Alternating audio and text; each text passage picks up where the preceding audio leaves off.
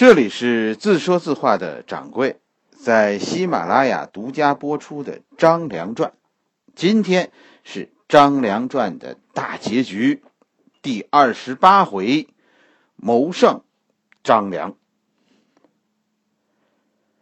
张良和朝廷之间最后一件事，就是张良卷入到刘邦家的夺嫡之争。发生在刘邦身上的夺嫡之争啊，其实很俗套。这刘邦啊，就是一个大俗人。啥俗套呢？喜欢小老婆呗，要让小老婆的儿子当皇帝。历史上的专业术语啊，叫刘邦要废长立幼。历史上的废长立幼，其实不是都不成功，很多都很成功。就是这样，只有自己用性命换来的这个皇帝位子，将来这个皇帝才会珍惜。相比老大来说，老二的这个位子通常都来之不易，所以通常老二这个皇帝会做的更加用心。但是老大们有一个优势，什么优势呢？皇帝们娶的第一个老婆，其实都是父母安排的。换句话来说，这是一门十足的政治婚姻。所以皇后们手里其实是有资源的，不然你也当不了皇后。皇后通常都赖代表着一个一个利益集团，废长立幼将引发这个集团的集体反扑动荡，其实是这种情况下的一个。必然结果，小老婆通常是自由恋爱的结果，是吧？你说大老婆都那样，是你哪个男人会给自己再找一个有后台的老婆呢？通常的情况就是这大老婆呀有钱有势，但和皇帝呢没感情；小老婆没什么势力，但和皇帝有感情。真的这种事儿，你不能用皇帝呃昏庸荒淫，是吧？不能用这个来解释。后世对张良，呃，一个基本的评价就是这个人呐很有才，呃，但是这一但是就完了，对吗？张良身上的就是就是他曾经支持吕后，反对刘邦立小儿子为太子。而且就是因为张良在关键时刻给吕后出了主意，刘邦换太子的计划最终没能实现，导致刘邦死后吕后专权。很多人都认为这是刘，这是张良一生中一个重要的污点。中国人有句话叫叫什么叫“叔不兼亲”。什么意思呢？就是你少掺和别人家的家务事，人家两口子打的跟热窑似的，你要么别张嘴，你要说话就只能劝和。你今天觉得你和人家是是哥们是姐们但人家是夫妻，有一天人家要是和好了，你当初劝人家离婚的那个话，你说，哎，你得多不是人吧？张良其实一开始就是奉行着这样一个原则的，疏不兼亲。甚至于当张良看出刘邦有这个意思以后，张良就隐退了，身体不好，我退休了。可是后来有一次，张良被吕后堵住了，就一定要张良表态，你到底支持不支持我儿子？关键是张良啊，欠吕后一个人情。就就当初刚解放那会儿，张良啊一开始想回自己的封地来着，是吕后当初拦住张良。据说吕后是话中有话的和张良说了一句：“你那么多朋友，现在回沛县啊，会很风光吧？”张良听完就明白了吕后的意思，于是张良就在首都边上找了一座山，在山里盖了一座庙，在庙里静养，谁也不见。后来，后来刘邦收拾这些功臣，张良因为与世无争，所以没有受到任何牵连。是，后来死的这些王们，其实他们中的很多人都和张良。有交情，实际上，从后来看，吕后的这句话算是救了张良。现在吕后来问，而且是把张良堵住了，张良实在是没法躲了，是吧？现在怎么表示？你只要说不表示支持，那就是反对了，没有中间路可走啊。张良没办法，最后表示，我心里其实是支持吕后的。那。那就得给吕后出个主意呀！你看张良这个脑子呀，真的是与众不同。张良给吕后出了一个妙计。张良跟吕后说：“说你们家老刘是什么人，你还不知道吗？是吧？咱们大王是个最佩服高人的人。如果遇到高人，咱们家大王是发自内心的那么爱。所以现在这种情况下，你去求大王不好使。”你越表现出可怜，他越烦你。你儿子就得做出一件让大王佩服的事情。大王要是从心里佩服你儿子，你儿子的这个太子位就能保住。那哪儿有这样的事情呢？张良说了：“我有个办法。哎，咱们这边上有个商山，在这个山上呢住着四个隐士。”是吧？就是就是后来你看史书，史书上说的那个呃商山四号，号就是呃白头发的意思，对吧？咱们大王啊以前找过这老哥四个，想让他们出去做官，可他们没去，是吧？大王很爱财，但没辙，这事儿呢后来就搁下了。其实这四个老爷子我都认识，他们会给我这个面子，这样。说您啊，让太子呢带着我的书信，哎，客气点表现出一种虔诚的意思，就就去请他们四个出山，他们一定会来。然后呢，然后啊，就让太子带着这四个老爷子每天到处晃悠，最好是晃悠到大王跟前咱们大王那是什么耳目？你只要带着他们一晃悠，立刻咱们大王就会知道。你明白了吗？当初大王请不来的人，现在给太子当跟班呢。就这一件事儿，咱们大王就得对太子刮目相看，以后的事儿就好办。真的，吕后和太子就这么干了。这这四个老爷子立刻就引起了刘邦的注意。再一问，老爷子那个牛啊，我们我们不能跟着你。因为我们不了解你，我们跟太子是因为太子有才能。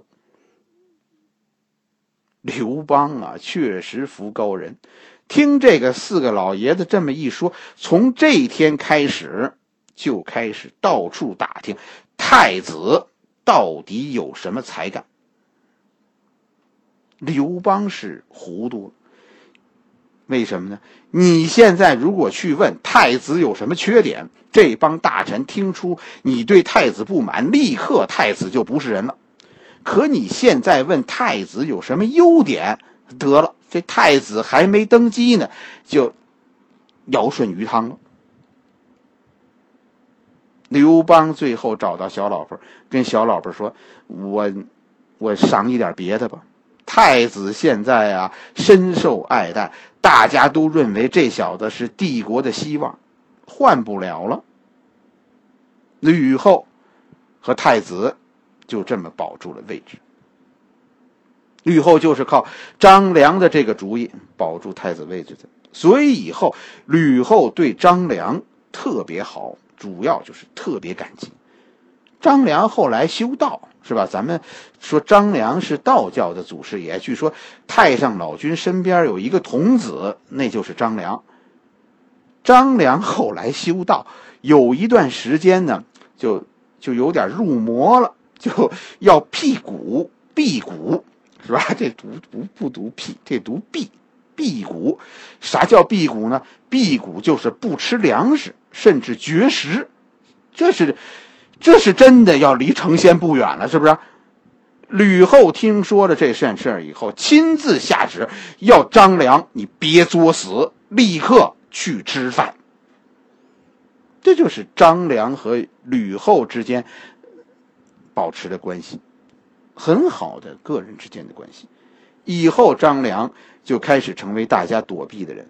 是啊，张良是个被魔鬼喜爱的人，没有人敢鄙视他，但但大家肯定都疏远他。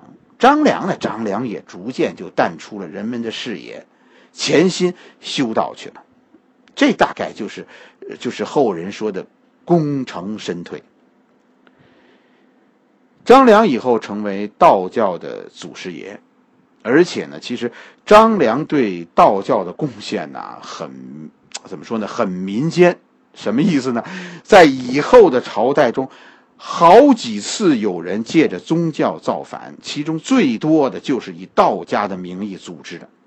你看，姓张的人特别多，据说他们都是张良的后代。这张天师啊，不是一个人，是一个家族。张良自己功成身退，开始，但是把造反的基因。通过文化流传给了后代。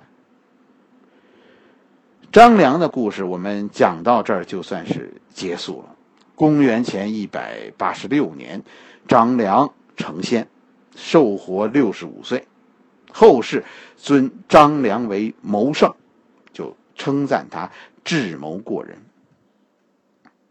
我对于张良的兴趣，其实就在于张良的思想。张良心里没有我们现在人所说的所谓，呃，所谓儒家的大义的。不仅他没有，那个时代你去观察吧，大家都没有。战国以及汉朝的初年是一个没有主旋律的时代，人们在思想上是自由的。你观察那个时代，其实是为了审视自己的内心。当你发现哦，原来我们不是天生就是这个样子的，这样你才会去发掘我们是怎么变成今天这个样子的，你才会去思考为什么我们一定要变成今天这个样子呢？然后，然后我希望有更多的人去去探索什么才是我们应该的样子。有些人需要放弃，放弃也是一种坚守，你知道吗？有些人需要执着，执着是一种坚守啊。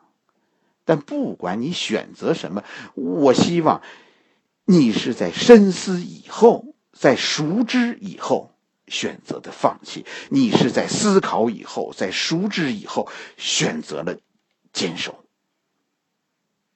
因为我们的文化，此时此刻也正走到十字街头。我们的下一部书啊，要在一周以后开始。大家是愿意听汉武帝刘彻传呢，还是还是愿意听汉光武帝刘秀传呢？大家可以给我留言，我听大家的。刘彻传呢，其实，呃，我们今天的汉家文化是始于这位汉武帝。在汉武帝以前，其实中国文化都算是百花齐放的。百家争鸣这事儿谈不上，但因为没有主旋律，所以大家想想，其实不算犯法的。但从汉武帝废黜百家，独尊儒术开始，并且汉武帝建立了所谓大一统的理论，中国的文化就开始有了所谓的主旋律。大家想不想听听这段历史？我们是怎么一步步的放弃自己心中的自由？走上一条重复别人思想的道路的，这就是讲刘彻，讲汉武帝。汉光武帝呢，呃，相对来说痛快的多，是吧？我估计大概能讲三十回、四十回，是吧？我带你重回童年，咱们沿着一部评书的脉络，讲一部历史上真实的刘秀传。咱们也痛快一回，听听历史上这位绿林皇帝。快放假了，应该给小孩子讲讲这样的故事了。我现在记得，仍然非常清楚的记得当年听连阔如先生讲的三情妖妻。现在大家能找到的是连先生的《女公子》，连丽如先生的《东汉演义》。我很想带着小孩子听一遍这个刘秀的故事。我会把。有关历史的事件，结合故事给大家讲一讲。我小时候，我自己其实很多的历史知识就是这样听来的。这边听评书，听完评书以后，那个时候家里的老人会给我们讲啊，历史上真实的这个事情是什么样子的。我今天觉得这些事情让我受益匪浅，我想把这些事情也传授给今天的小孩子们，传递给那些愿意听我讲述历史的人。啊，谁有另外一个是谁有连先生，就是连阔如先生的评书是吧？可以给我推荐一下，我现在急需。好了，欢迎大家告诉我你想听哪部书，你是选刘秀传还是刘秀传还是刘秀传呢？我听大家的。好了，张良传到此谢幕，我们。一周以后，再见。